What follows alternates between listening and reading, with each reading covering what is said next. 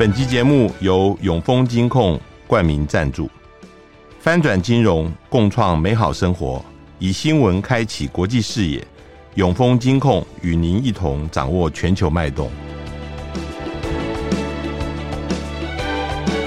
大家好，欢迎收听呃联合开炮，我是郭崇伦。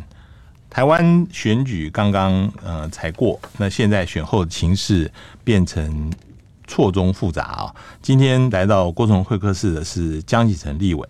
江启臣在美国南卡罗来纳州获得国际关系博士以后，回台任教，后来从政担任新闻局局长，以后连任三届立法委员。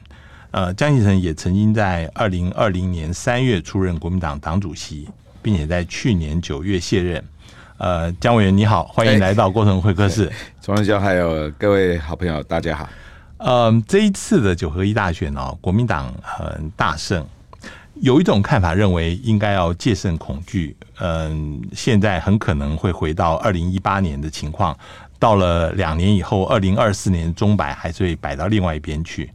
你觉得这一次获胜是什么样的原因？现在有各种不同的说法，有人说这是党中央的浮选，有人说个别选区的努力，还是整个反映出某一种大的趋势？我先讲结论好不好？嗯，就是你刚刚第一个问题的结论啊。因为网络时代，再加上现在只要是民主政治、民主国家，它的政治基本上都资讯，不管有没有百分之百透明，但基本上非常多元，所以民众慢慢慢慢的，他在很多选择上面、选项上面，自主性是越来越高的，因为他能够判断的东西越来越多。当然，有时候第一次不见得对，但是你如果重复的时候，他就知道说，哎，哪些是真，哪些是假。嗯嗯啊，所以民众在投票行为上面的反应是相当，我认为是越来越自主的。他比较不喜欢被长被绑架，尤其年轻时代，不管是被长辈绑架，或或者被政党绑架。好，所以这个结论告诉我们，就是说，现在每一次的选举选完就归零啊，没有那个说这一次就是下一次的一定的什么样子的基础，或者说这一次赢，下一次就一次一定赢，或者下一次就摆回来，或摆去哪里摆到哪里去，没有不一定，嗯嗯啊。二零一八也不见得就是二零二二的啊，应该说二零二二不见得就二零一八的翻版，是二零二四也不见得就是二零二零的翻版。嗯嗯嗯，好，它没有一定的规则规律啊，因为每一次影响选举跟投票行为的事件越来越多。嗯嗯，好，可能二零二零的时候我们认为那是反送中，我们有对岸的因素的影响。好，那哎这一次呢，那不见得，那下一次呢？会不会有其他国际因素的影响呢？啊，这很多因素我们无法去掌握啊。那唯一我们能掌握的是什么？候选人，哎，候选人的特质、候选人的本质、候选人的经验，嗯，啊，再来你能掌握的是可能是你的论述，嗯嗯，啊，你对很多事情你打算怎么讲？哦，你的论述是什么？你的政策是什么？你将来你的 policy action 是什么？嗯嗯，这些你能够很清楚的跟民众讲，大概就是这个。再来就是你的过去，你的过去 是是可被查的。好，所以这些事情在在选举的投票行为当中，它扮演了一定程度的这个影响因素。可是有一部分因素。现在你没办法办，没有办法掌握。可是那一部分因素，在过去的选举很多的选举过程当中，它是怎么样？它没有办法被快速的揭露或反应。比如说国际因素，它不见得能够马上影响到你的国内选举，是甚至于两岸因素。可是现在不是啊，这些因素可能汇整在一起，然后交叉影响，包括国际通膨的因素，包括疫情的因素。啊，甚至哪里发生战争了，哪里发生冲突了，对我们产生的直接、间接的影响，它马上就反映到你的对执政者的满意或不满意啊。比如说这一次疫情有没有影响？如果没有疫情，就没有疫苗问题啊；如果没有疫情，有没有快筛问题啊？也不会有这些采购或者对人民产生限制的问题啊，甚至对人权侵犯的问题，这些都没有。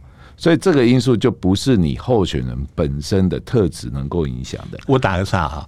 那很多人讲说，这一次因为是地方选举，所以有一个最大的因素，呃，其实没有碰到，就是两岸的因素。但是两岸因素在二零二零的时候让国民党非常吃亏。到了二零二四的时候，你觉得呃会不一样吗？还是说我们现在太早没有办法判断？好，这个这个让我再来回答你刚刚有第二个问题，就是说到底这一次国民党在打了这一次选战，比如说我们在席次上面啊。啊、呃、拿了北台湾，这这个的确是赢的。嗯啊，那票数上面呢，你去看不见得，因为因为整个票数是下降的。是好，那再来呢啊、呃，各县市的这个差异啊，当然有大小县市的重要性的问题。我必须讲，六度里面我们拿了四度，这绝对是赢啊。那当然你要算是总席次的话，你比之前少。嗯，好，总票数因为投票率下降，所以也比之前少。好，那到底这个原因是什么啊？有人讲说啊，是因为是什么原因导致的这个啊结果或者输赢？我必须讲，就是说对国民党来讲，因为我们我们这一次有十一个县市是属于连任的，啊，通常连任的就就变他自己在这个选举过程里面，他。的表现就很重要，嗯，所以他他是在选举结果当中，我认为扮演最重要因素的，嗯，就是那个候选人本身，候选人本身如果他是面临连任的，他会是在选举当中最重要的因素。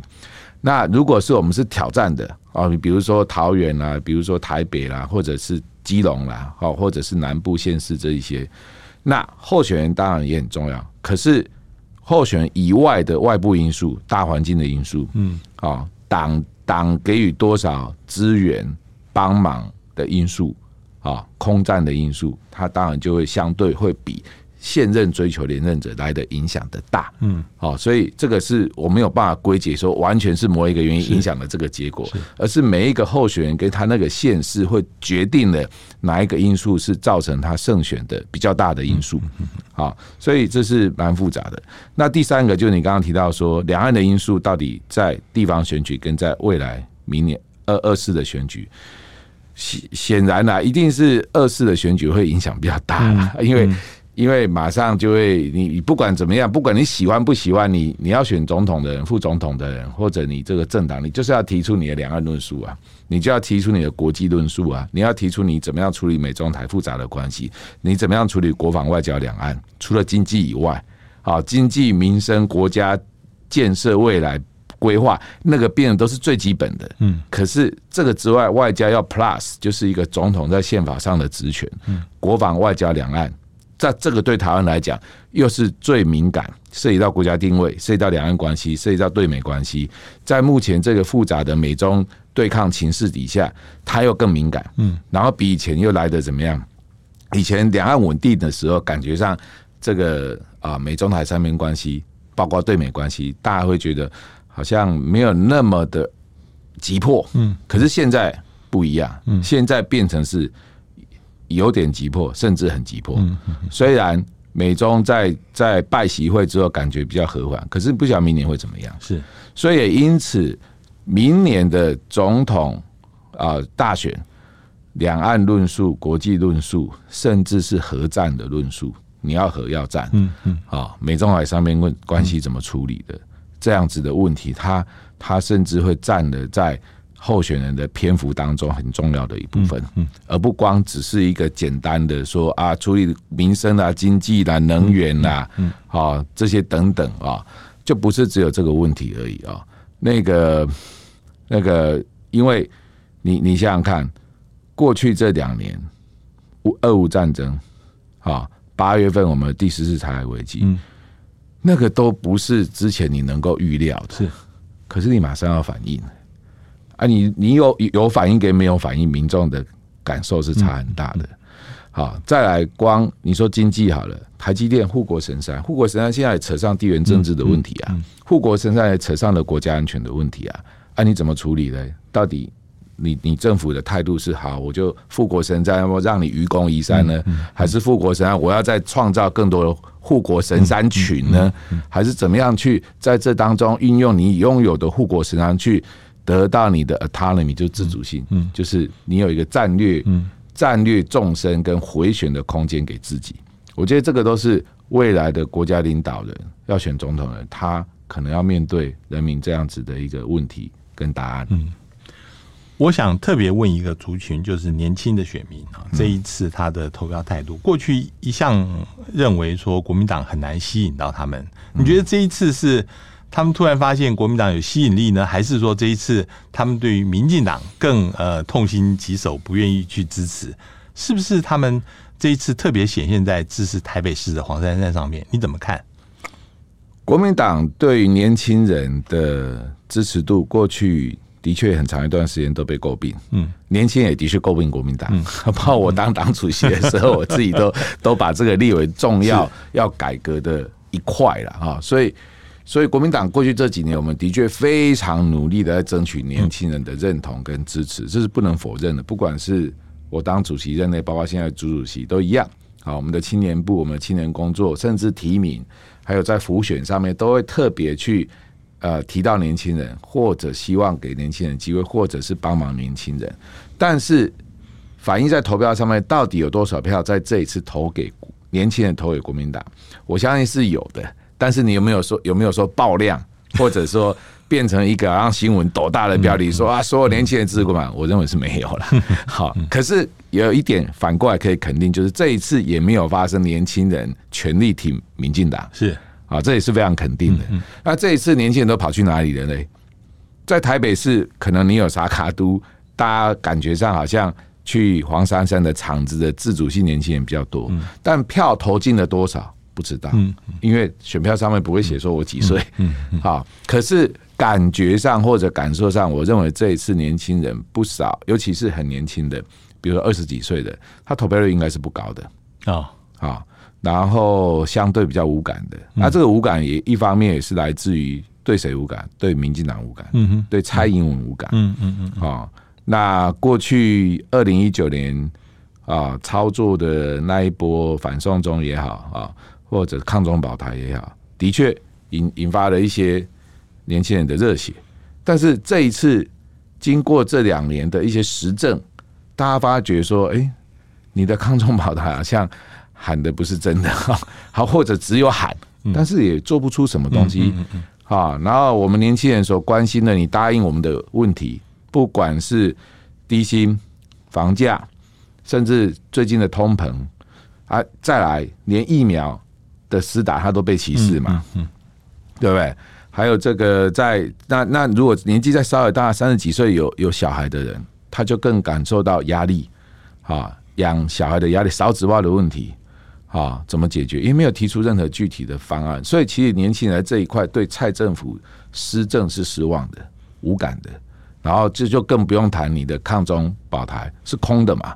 所以这些一一的现行之后，还有一个很重要的那个什么数位中介法，嗯，网络这一块，嗯嗯啊，也不要小看。对，其实年轻人是网络族群，你对网络的这些前置限制已经违背了民主的原则的时候，他是有感的。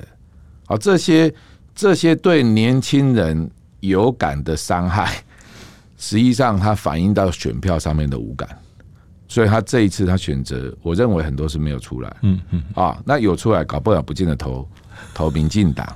好，所以你看到这一次选举啊，回到另外的结论，实际上是有点蓝绿基本盘的对决，是，可是对决当中绿的盘出来的又相对比较少，是。因为很多。不管是浅绿深绿的，有一些就是啊，脆心嘛，不会倒啊，啊，但他他又讲不出他要支持国民党，嗯嗯嗯，可是他又挺不下去民进党，所以最后选择沉默。你这样子的分析，相对来讲，你觉得现在民进党里面他们自己知道这个事情吗？我认为他们知道。我们我们看到最近有一些，但当然他们吵来吵去了哈。但是有没有吵到这个问题的核心？尤其是现在似乎对于呃蔡英文他整个的整个的竞选策略，事实上呃大家没有什么主要，都是边缘的人在讲。嗯，你你觉得这个事情他们应该怎么想？这个事？当然，现在民进党有没有真正到在检讨哦？好像到目前大家没有没有。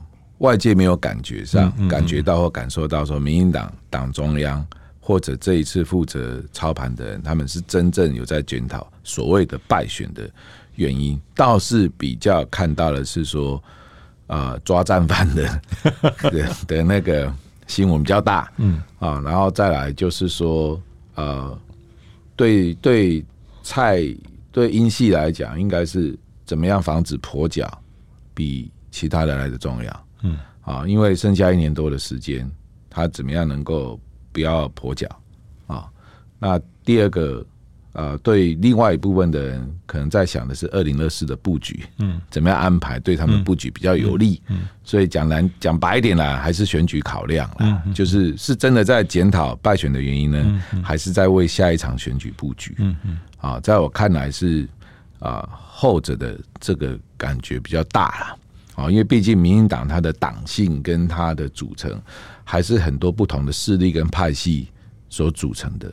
啊，你说成也是这些派派系，派败也是这些派系，啊，所以这一次选输了，那等于说这些派系在重组嘛，他们之间的竞合关系重组了，那会重组出什么样子呢？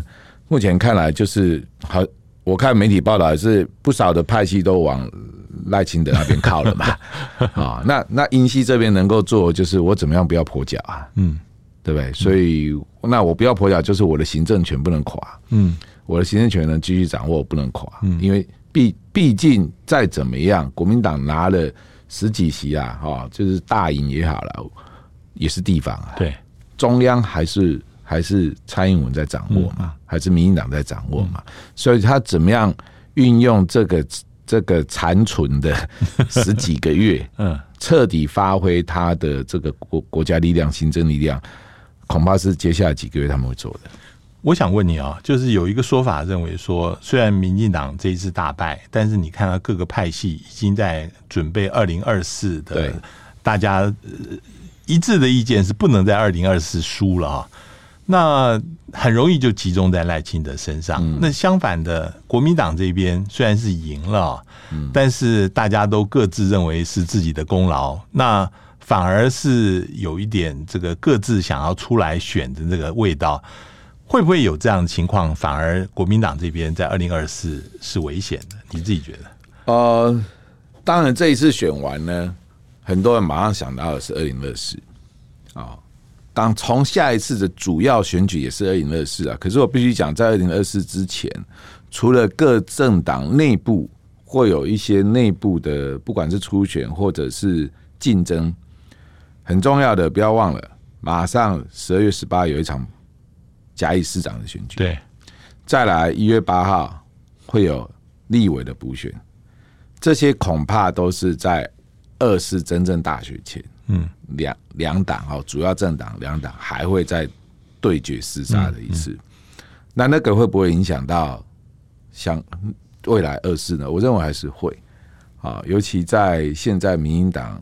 啊，一一二六选完之后的那一种氛围底下，然后他又握有握有中央政府的情况底下，嗯、恐怕啊，嘉义市长的选举也蛮值得我们关心的，嗯嗯嗯、可以观察。嗯，再来是台北市的万安立委的这一期的补选，我认为那都有一定的指标性的作用。啊、嗯，嗯哦，那第二个就是你刚刚提到说，嗯，国民党会不会重蹈？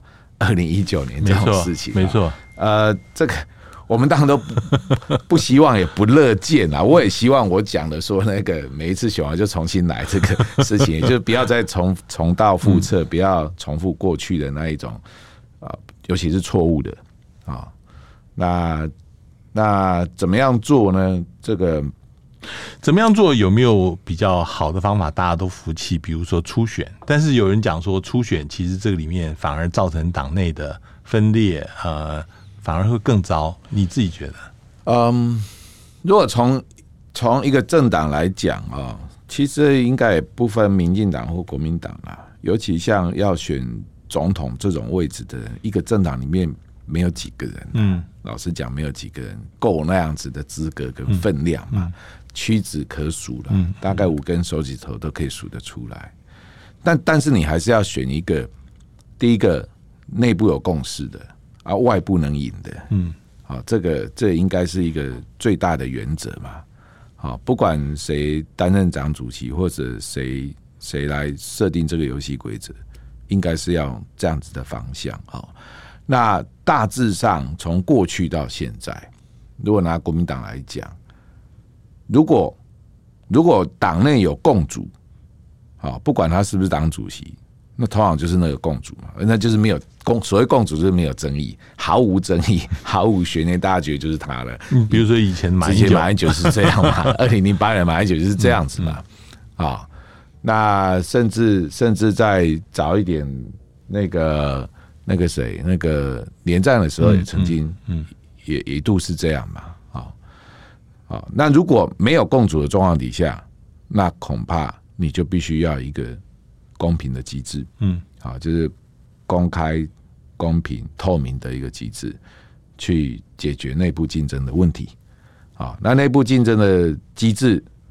机制当然也可以，也可以去设计，也可以去谈啊，因为毕竟能够角逐的大概就那些人嘛。嗯，一一种是用协调的方式啊，那另外一种是可能正式初选的方式啊。正式初选就涉及到说你要用哪一种数字来决定嘛，你要有一个指标嘛，嗯啊，不管是民调的指标还是党内党员投票的指标啊。这些等等，这个都是可以去去设计的啊。怎么样设计能够符合公平啊、公正、公开跟透明的原则？好，那让让让这个机制得到这些想选的人大家认同嘛？那叫拼叫给嘛？嗯，好啊。如果没有的话，那非常容易种下事后反而事后分裂的一个。状况，我再进一步问了，因为在二零一九年的时候，民进党就发生这个问题，就是说你在设计这个初选机制的时候啊，呃，是不是一个公平的、对中立的？那后来我们看到，其实呃那个时候负责党中央的也被蔡。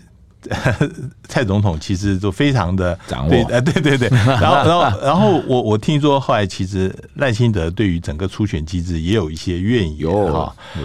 那像这样的事情，呃，有没有可能，比如说在国民党也有可能发生？掌握党党主席机呃党机制的人，他能不能够用一个公平的方法来处理整个初选的过程？嗯。你说这个公平跟公正这件事情啊，就是你你最重要的是那个参赛者啊，参赛者他怎么样看这个这个制度？嗯啊，因为他毕竟不像是不是一个说我来参加考试啊，联考或者什么啊，他是一个呃党内的初选，尤其像总统大选这一种，他也不是说县市长的初选。啊，即便是县市长初选啊，那个比如说当当时候啊，我我在台中市，我跟卢秀燕初选，对，那其实党中央只是有一个 guideline 原则性的，就是你你们你们怎么样透过这些方式去决定谁代表，对对。啊啊，有些是协调，有些是所谓的协调是民调，民调协调。啊，那有有些是正式初选。那正式初选里面又又又又可以细到说，呃，你要你要要不要党员投票，嗯，还是全民调，嗯，嗯，这些其实都是后想选的人表态的人，他们在党中央主持的协调会里面去达成共识的。你那个时候是模范的，是一个模范，因为最后即使差了不到百分之一。你都不会在误差范围之内，你都没有争议这个事情啊。这个大家都很呃觉得非常的惊讶，而且很佩服你那一次。但是不是每个人都可以做得到的。所以所以不管怎么样，就是要确保这个机制能够不让参与的人有话讲嘛。啊，这两种状况嘛，一种就是你机制。公正透明到外界都没有话讲的时候，嗯、那愿赌服输吧。是，你如果输不起的人，输的人不是党，嗯，输的人是那个人，嗯嗯嗯，对不对？嗯，好。但是如果你今天是因为选举不公平、机制不公平而产生的问题，而造成某一个人的参选人的落败，那这个他当然可以主张啊。嗯嗯，啊，这时候党中央你党就是主持的人，你如果不认账的时候，那那输的不是这个人哦，嗯嗯嗯，输的恐怕是这个党哦，嗯，所以公平的制度才是团结的开始，嗯嗯，啊，就是说团结不是嘴巴喊啊，团结是团结在这个制度底下，嗯。啊，是所以要参选的人，我之所以会团结，就是因为一开始我认为这是公平制度。是，如果一开始就让参与的人都觉得这是不公平的，嗯嗯，那我跟你讲，那个结果出来也不会团结啊，因为他觉得他输的，他输的这个心不甘情不愿嘛。嗯、我刚刚我们刚刚谈的是人选，我现在想要讲另外一个更麻烦，就路线。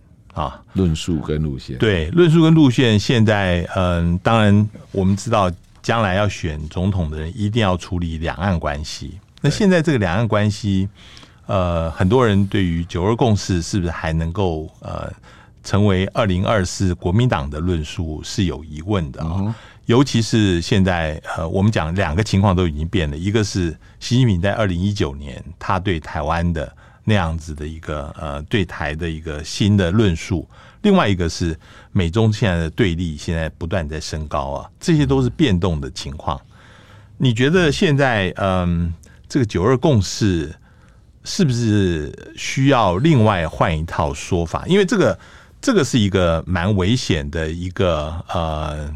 回答啊，因为比如你在做党主席的时候，你也企图提出一个新的说法，结果那时候很多人批评。我看现在 现在现在主席提出的新的论述，呃，也是遭到很多的这个攻击啊。那你觉得将来这个候选人要怎么样子提出来他的这个新的论述？有没有什么可以呃依循的一些想法？因为这个论述的问题，如果如果是个人。哈，我们 那很容易，像我像我个人容易嘛。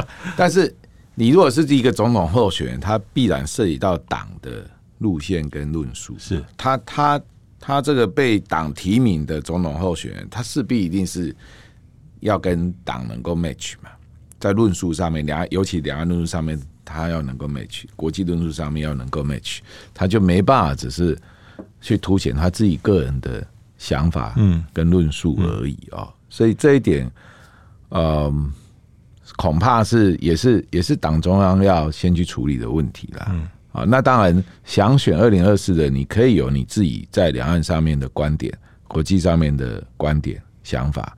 那这个将来啊，比如说你初选的时候，你有机会，你可以去论述你的，嗯，你可以把你的讲清楚。哎，搞不好你的比党中央好也不一定。嗯嗯，好，这这个部分也是啊，我们鼓励。竞争跟竞赛的原因嘛，因为哎、欸，好的人选搞不好他有很好的这方面的想法跟论述，啊，是可以透过这个过程里面，反而让让党中央呢也得到一些好的想法嘛，啊，我我认为这这倒不是坏事啊。那至于说最后能不能得到民众的支持，那才是关键。嗯，我认为那才是关键。啊，回这个就我们就回回回到啊，二零一一二年小英第一次选总统的时候，嗯，当时候小英的论述不是维持现状，嗯嗯嗯，对不对？可是他到二零一二他妥协的，嗯嗯，他就讲出维持现状，他当选了，好，所以还是我们还是必须很务实的去 test 到底民众要什么，民众民众目前对两岸的。主张跟想法是什么？是抗中保台吗？嗯，还是别的？嗯嗯啊，是九二共识吗？嗯，还是别的？还是 in between？嗯嗯啊，我我觉得我们还要很务实，因为你选举就是每一票都都决定胜负啦。所以做一个政党也也是这样啦。你你要很清楚的跟你的党员说清楚，就是我们这一仗是要赢的，所以我的论述是要赢，是要赢得民众认同跟支持的才有用嘛。啊，那民众不支持、不认同，也不能落实的政策，啊，是没有用的。你作为一个想要执政的政党，你提出来论述，如果是民众绝大多数不支持，或者没有办法获得过半数支持，甚至将来也没办法做了，那那你当然没有办法执政。我提一个啊，就是说，当然我们现在在台湾选举，所有的选票都是台湾的选民，可是，在某个程度上面。这个论述也必须要让大陆跟美国对能够接受才行。那要经过怎么样一个沟通的过程？难道他们可以对于提出来的这些想法有否决权吗？你怎么看这个事？啊，他的否决权当然不是参与你的选举了，对，对对，但他可以表态，对对不对？那透过那个表态，大家知道，呃，即便在过去那一种美中台三边关系没有那么那么濒临危机的边缘的状况底下，嗯嗯、你看都会影响到我们人民的选择的。嗯，那在目前这种美中台三边关系相对比较紧张紧绷。尤其美中关系紧紧绷，两岸关系不好的状况底下，你认为他们任何一方的表态会不会影响到嗯人民的选择？嗯嗯嗯，多多少少会吧。嗯嗯，甚至比以前的影响会更大。嗯，尤其在经过了八月的这个演习之后，嗯嗯，然后又经过了裴洛西的事情之后，啊，那未来的状又又有俄乌战争，嗯啊，那未来的状况其实大家也没有把握。再加上啊、台美的军事关系，还有我们的这个国防各方面等等，可能都陆续陆陆陆续不断的在在在增加能量、扩大能量的过程当中。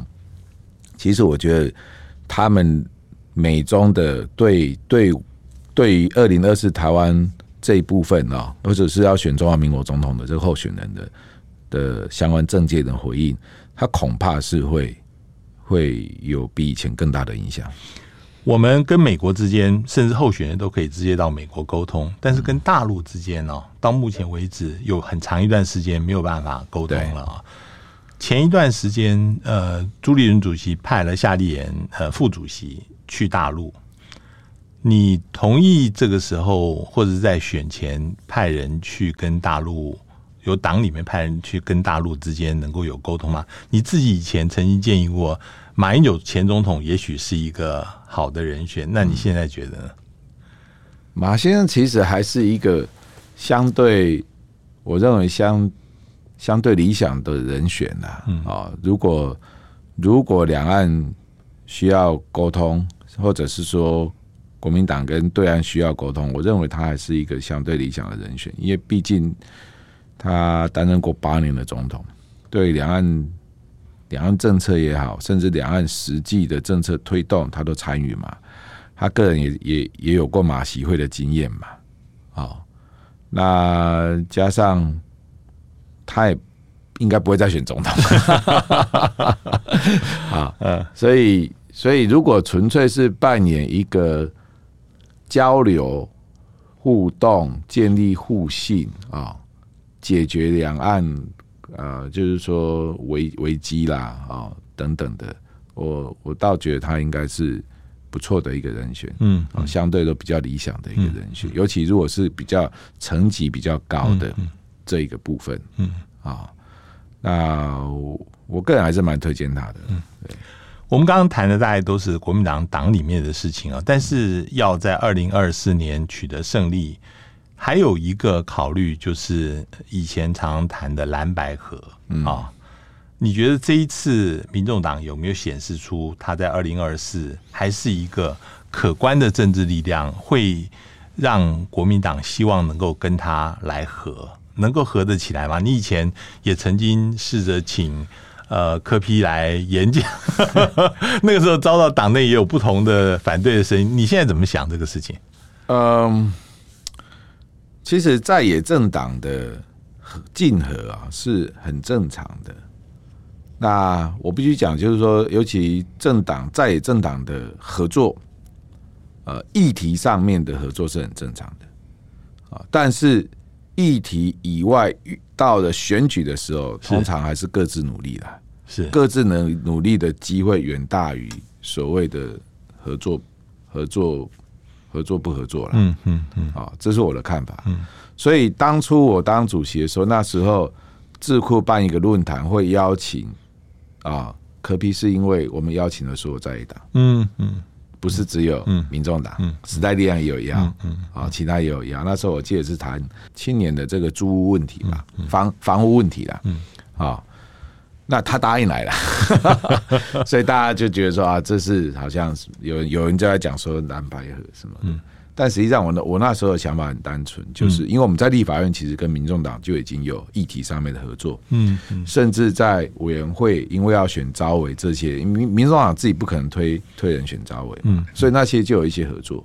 所以我一直认为在野的政党的议题合作是，我觉得是很正常，它比较没也比较没有什么敏感度，嗯，好，那大家一起共同去监督执政者嘛。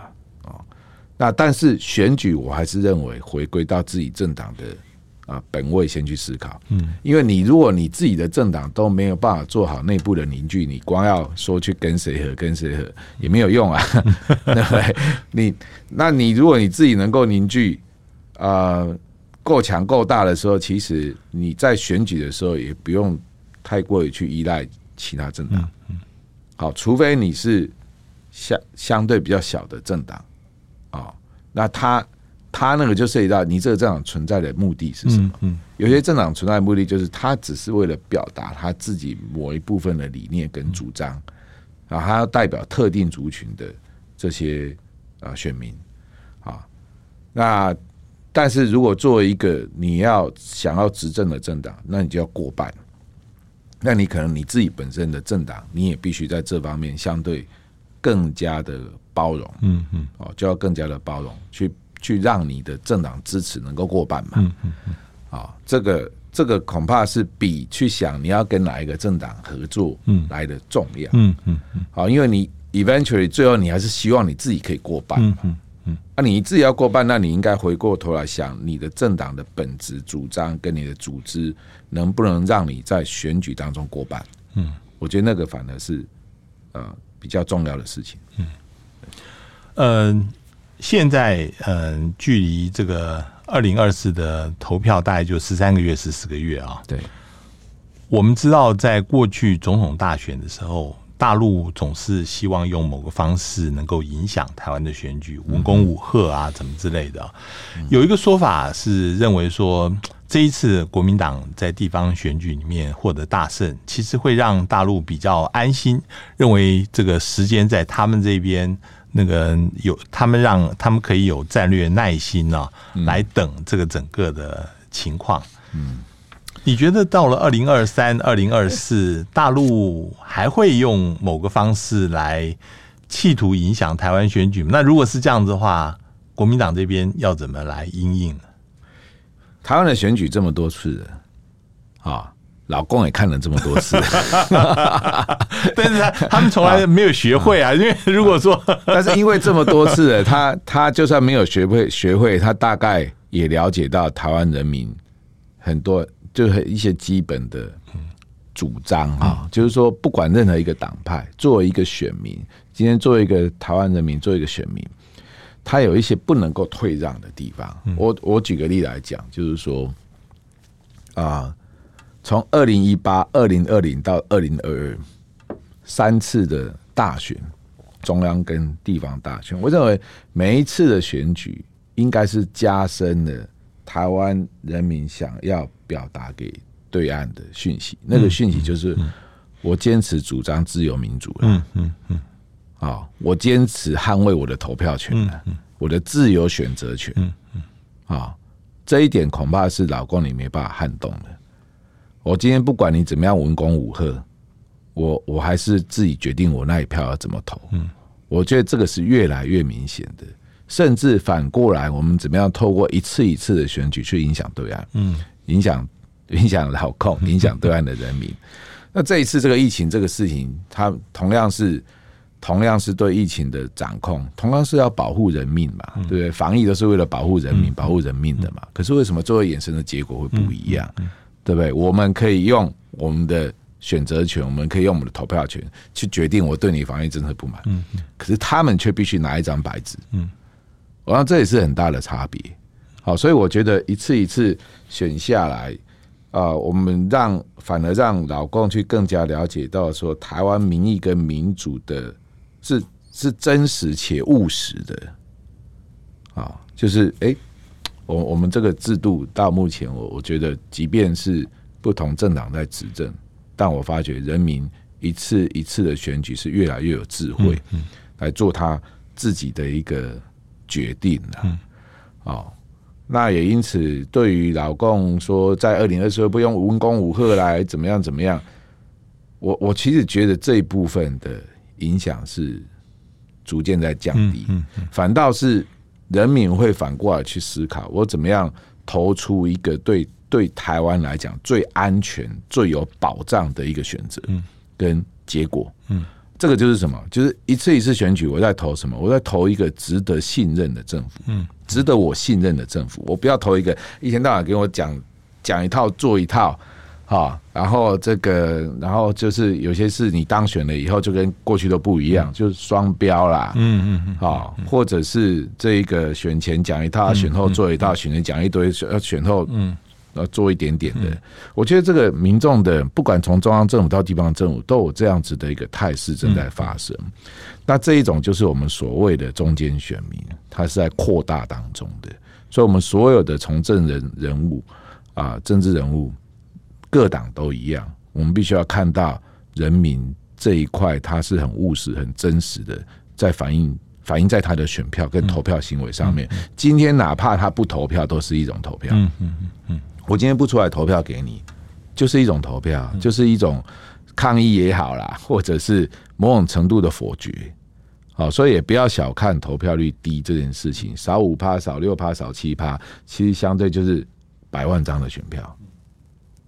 啊，那这一点我我我对台湾的选民是蛮有信心的，所以我认为二零二四选民会选一个他认为值得信赖的啊，值得信任的。政府，那也因此，国民党在这一块要赢或者要怎么样，你就必须要能够相对凸显出选我，你可以信任啊，选我，我可以确保你生命财产各方面国家的安全。嗯，选我，我可以确保我们下一代啊，我们可以确保台海等五地的安全，我们确保中华民国的存在。啊，所以其实。对于我自己的想法很简单，就是说，二零二四国国民党最该做的事情，就是去对中华民国存在的再 confirm，嗯嗯，再确认。这一次的投票选，就是我就是投投下去，就是其，因为我们常常是讲中华民国是台湾内部现在最大的公约数，嗯，有没有？嗯，这这是很多政党，包括民进党都在讲，对。可是你是真的在做还是假的在做？你是你是真的认同他，还是你想借壳上市？嗯，这个可以借由再次的选票再次来确认嘛？嗯嗯。那既然国民党是创建中华民国的，你没有理由不捍卫它。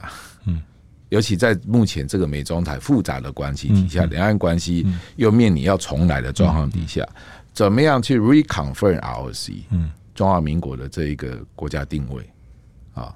透过这一次的选举跟选票，再一次的确认，不要再让台湾内部耗了太多时间在国家定位这件事情上面，那是没有意义的，对吧？你民进党执政的，呀，偷鸡摸狗了，中华民国台湾什么时候？然后又要借壳上市，然后又要怎么样？我我真的觉得那个是耗费了太多的施政的国家资源，然后两党。又因为这个啊，他动不动他又打擦边球啊，然后又被怀疑说啊，你是不是要台独啊？你是不是要怎么样？我觉得那个真真的都是耗费了国家前进的的脚步啊。那你 reconfirm 你确定的中华民国这个定位，国内有这个共识的啊，透过选举，透过选票来确认，来有这个共识的，以后不要再吵这个问题了。好，大家把所有的心力放在怎么样国家的发展、台湾的未来上面。好，那。为什么我认为这这个应该美中两国啊两两大强权不会有什么意见？因为他们两个都是一都是在一中这个议题上面，在 One China issue 上面嘛。美国谈一中政策，老共谈一中原则，啊，就是表示这个 One China issue 没有解决嘛。但是你只要不脱离 One China issue，基本上他们两强没有什么理由。好去抱怨或者好去有理由说我要来威胁你嘛？好，反倒是你脱离了这个 issue 了以后，他们两个会有意见。嗯，他们两个就有意见。好，所以你看，美国今天再怎么 back up 台湾，他从他绝对不会放弃 One China policy，因为他知道那个东西是一个底线。嗯，所以今天只要台湾我们在中华民国这个议题上面重新站稳脚步，reconfirm 这个是我们的国家，reconfirm 这是我们国家的定位，啊，尤其是国内，因为因为这个议题实际上是我们国内的问题啊，就是国内自己在国家认同上面产生的蓝绿之间，或者或者是啊这个主要政党之间的差异嘛，那把这个这个问题给解决，我相信台湾可以。可以花更多的力气在其他方面上面，也不要每次选举又来扯这个议题。嗯，嗯，我觉得是没有意义的。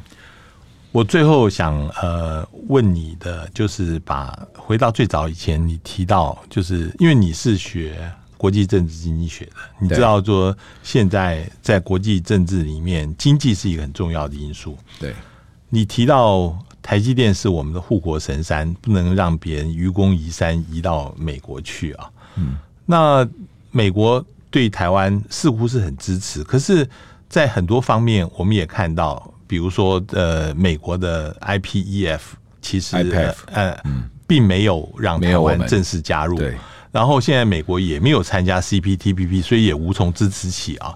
所以，美国对台湾的支持。是不是真的？嗯，如大家所想象的，还是说这里面他的支持到最后会让我们像现在民进党政府是完全一边倒倒向美国？嗯，这个又是对的吗？你怎么看呢？美美国当然对台湾支持，嗯啊，尤其是美美国的国会是我认为是几乎百分之百对台湾支持，嗯，我觉得我们也不用怀疑，嗯啊，但是。对你支持不代表他要放弃他自己的国家利益，是对你支持也不代表你的利益在他的利益之上，这是全世界每一个国家都一样。嗯，今天中华民国也一样。嗯，我们对其他国家支持，我们不会把你的国家利益放在我国家利益、我生存的国家利益之上嘛？不会嘛？所以我觉得这个大家将心比心都可以理解。所以在这样子的环境底下，你要知道国际政治现实的一面。好，那你一一旦了解，一旦了解到这个现实面，你就知道你要怎么样做，才能够在这个现实的国际社会里面生存。嗯，而不是一厢情愿的说我要依赖谁，我要靠谁啊？没有可以靠的啦，国际上没有可以靠，就是靠自己啦。啊，你可以借力使力，你可以在复杂的国际环境当中想办法生存，而且生存的很好。否则，新加坡怎么生存？东南亚这些国家，他怎么样采取等距外交的？对，他也是面临这些强权啊，都一样。日本也一样啊，韩国也一样。当然，台湾的处境是更为艰困啊，但是我们也走过来了啊。甚至啊，马先生那时候其实也是面临美中的问题啊。他怎么样在中间游刃有余，找到我们自己能够发挥的 niche 跟那个 leverage，就是你的杠杆，嗯，这很重要。甚至我都讲说，以我在我去华府这么多趟，其实我们了解美国人的想法，美国人也不希望看到一个一天到晚一天到晚在我面前叫可怜的台湾了。嗯，美国人也不愿意一天到晚看到一个就是说什么都要来求我的台湾，什么都要。要来依赖我的台湾啊，不不光是在国防上嘛，坦白讲，不光是在国防上，在国际社会上面，在其他的国际议题上面，甚至两岸问题上面，他都不会想想要看到一个完全只要依赖美国的台湾。好，所以我常讲，亲美不是照单全收啊，亲美也不是好像什么事都依赖人家，不是变成依赖。你可以跟他有非常密切的安全关系、经贸关系、伙伴关系，啊，哪怕是准同盟关系。但是，但是你你不能，你不能好像理所当然认为说，哎，我亲近你，你就要让我靠啊，哎，我亲近你，你就要保护我啊，没有这一回事啊！天底下、世界上没有这一回事，所以很多事情是靠你自己的实力去争取的。两岸关系也一样。好，我们今天跟对岸保持友善的关系，或者是维持和平稳定的关系，不代表不代表我我什么都可以让你予取予取予求，或者不代表我没有底线啊。好，所以我也认为两岸之间我们是要有一定的贺阻，但是也要有一定的对话。美中之间对抗不忘对话。你看他对立那么严重啊，甚至是有时候都不惜就快冲突了。可是拜登出来就说：“哎，我跟你讲，我们要画一个护栏啊。”哎，我们竞争归竞争啊，该竞争我还是要竞争啊。他也讲得很白，该竞争我跟你竞争，该合作我跟你合作。但是很重要的一个就是避战啊，不轻易起战端。所以最后他们，你这个拜习会谈，就是其实这就是重点嘛，就是我们我们无论如何，我们避免避免战争，避免冲突。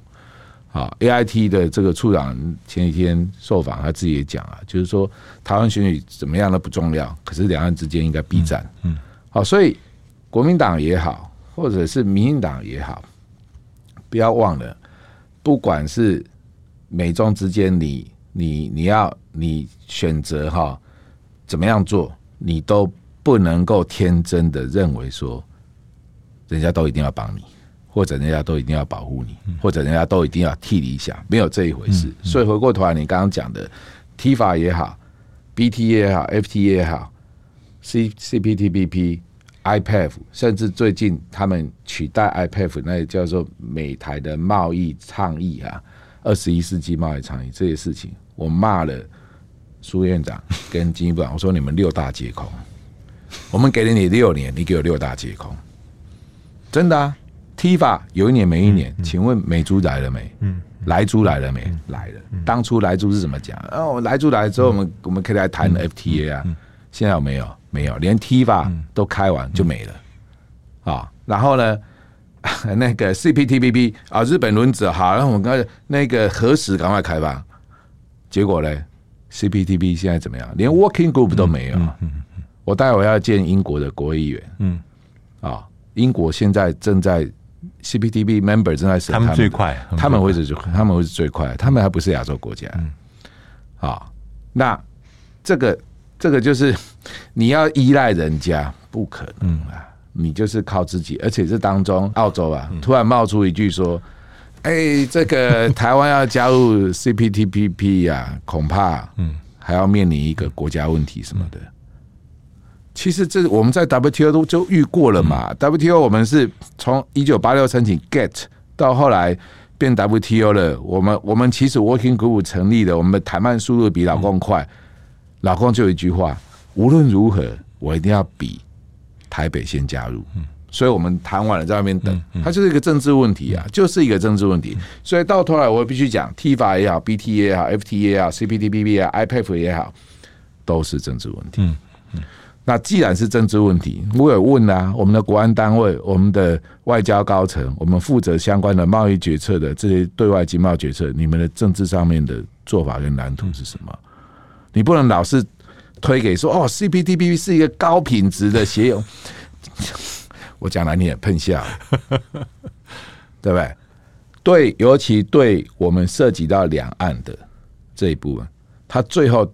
就是一个政治问题，因为以前我们加入 WTO、加入 GATT、加入 APEC 这些等等，甚至 WHA，大家都知道了，不要睁眼说瞎话，最后就是政治问题，两岸的政治问题，美中台的政治问题，这个你能不能处理好，就涉及到你能不能拿到实质的经贸利益。